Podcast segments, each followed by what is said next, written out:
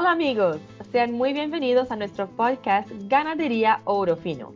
Este acá es un espacio que fue creado para traer muchas informaciones importantes para su rutina de campo y asimismo ayudarlo a encontrar las mejores soluciones. El podcast Ganadería Oro Fino va a conectar a todos de Latinoamérica en una sola plataforma de conocimientos. Yo soy Flavia Elif, médica veterinaria de Orofino, y hoy tenemos una invitada muy especial, que es Luisa Liscano, que es médica veterinaria y coordinadora comercial de Orofino en Colombia. Y hoy vamos a hablar sobre la desparasitación en los caballos, un manejo muy importante para garantizar la salud de la tropa. Luisa, sea muy bienvenida a nuestro podcast Ganadería Orofino y bueno, muchas gracias por aceptar la invitación. Hola Flavia, ¿cómo estás? Muchas gracias, eh, gracias a ti por invitarme. Eh, estoy muy contenta de poder estar acá compartiendo este espacio de conocimiento para todos. Muy bien, excelente Luis. Estoy segura que vas a agregar mucha información, tips y bueno, conocimientos en general que van a ser muy útiles para todos que nos están escuchando. Y bueno, voy a empezar con una pregunta básica, pero creo que es bastante importante para que podamos eh, entender un poco mejor sobre este tema, sobre la importancia de desparasitar, que es cuáles son los principales parásitos que afectan a los caballos. Eh, sí, Flavia, bueno, eh, tenemos, digamos que un amplio, una amplia gama de parásitos que afectan a los caballos. Hay algunos que pueden afectar en diferentes etapas. Hay algunos para los cuales, por ejemplo, caballos en edades tempranas, potros, son más vulnerables. Otros afectan mucho más a caballos adultos. Eh, pero principalmente tenemos como cuatro grandes grupos. Están los estróngilos, grandes y pequeños, algunos nemátodos, eh, algunos céstodos también que pueden afectar a los caballos y, generalmente eh, dentro, dentro de estos grupos hay diferentes, digamos, como, eh, como subtipos de parásitos que, que, como te digo, pueden ser más frecuentes en algunas zonas o en otras. Pero en general estos cuatro grandes grupos son los que, los que más comúnmente vamos a encontrar en los caballos. Muy bien, Luisa. Yo iba a hacer una pregunta, pero con esto que comentaste de que algunos pueden afectar más a animales jóvenes o otras etapas, eh, voy a empezar con otra pregunta, que es si existe algún momento que es ideal para desparasitar o si esto va de acuerdo a la edad, a la prevalencia, ¿cómo funciona esto? Eh, realmente, Flavia, lo ideal es que la desparasitación empiece desde edades tempranas. Eh, la frecuencia normalmente se debe definir de acuerdo a, la presentación, digamos, de casos o a la carga parasitaria que tú puedas identificar en, los predios. Pero sí o sí, la recomendación es que la desparasitación arranque, ojalá, a partir de los tres meses de edad. Eh, de ahí en adelante, eh, lo ideal también o lo recomendable eh, que como te digo puede tener variaciones de acuerdo a la carga que, tenga cada finca o cada criadero, eh, pero lo ideal es que las desparasitaciones se realicen entre cada dos o cada tres meses máximo. esa es como la recomendación general. Muy bien, Luisa. Y la verdad, eh, yo creo que mucha gente ni siquiera realiza el manejo de desparasitación en los caballos, ¿no? Yo creo que hay gente que ni siquiera considera la importancia de la desparasitación en este tipo de animal. Entonces, comenta para nosotros un poco de por qué es tan importante considerar e implementar un protocolo de desparasitación en los caballos también. Eso que tú dices es muy importante, Flavia, porque es la realidad, es con lo que nos encontramos diariamente en, el campo y es precisamente con esa inconsistencia en, estos protocolos de desparasitación. Eh, normalmente los propietarios tendemos a cometer ciertos errores en que si yo veo que el animal, eh, si, si yo lo veo bien, asumo que está todo bien. Y por ende dejo de lado este tipo de prácticas que son indispensables para, para que podamos pues mantener a nuestros caballos en las mejores condiciones.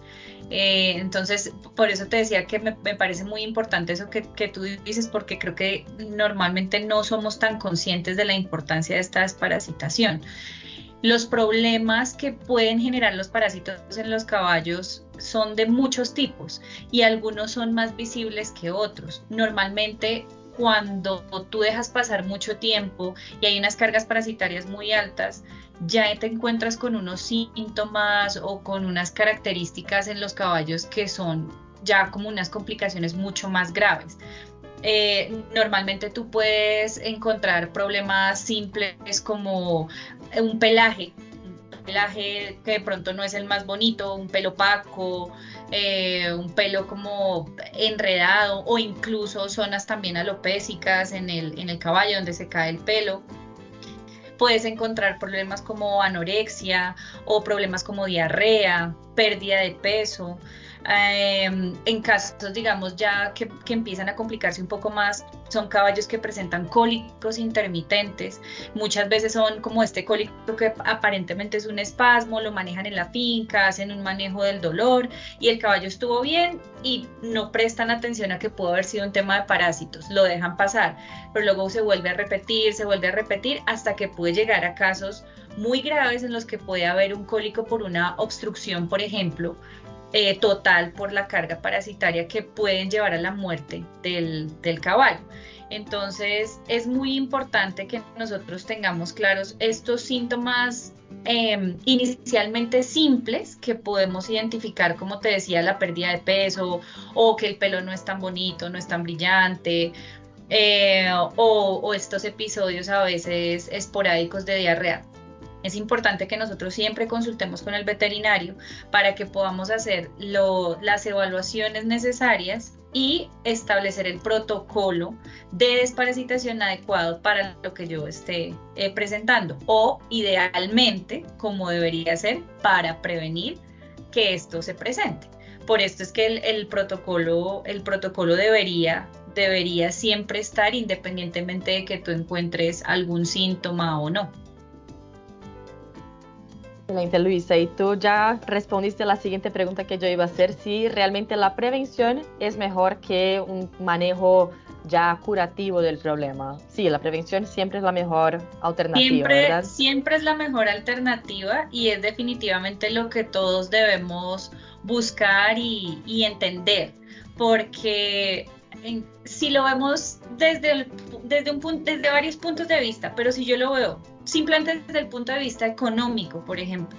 Si yo me enfoco en prevención, lo que yo me estoy ahorrando también en gastos a futuro, en otro tipo de medicamentos o en otro tipo de tratamientos que pueden ser mucho más costosos o por estas complicaciones que se pueden presentar. Si lo veo solo desde ese punto de vista, debería ser claro que yo debo enfocar el manejo de mis animales o las prácticas que yo tenga en, en mi criadero, en mi finca, deben estar siempre enfocadas a la prevención.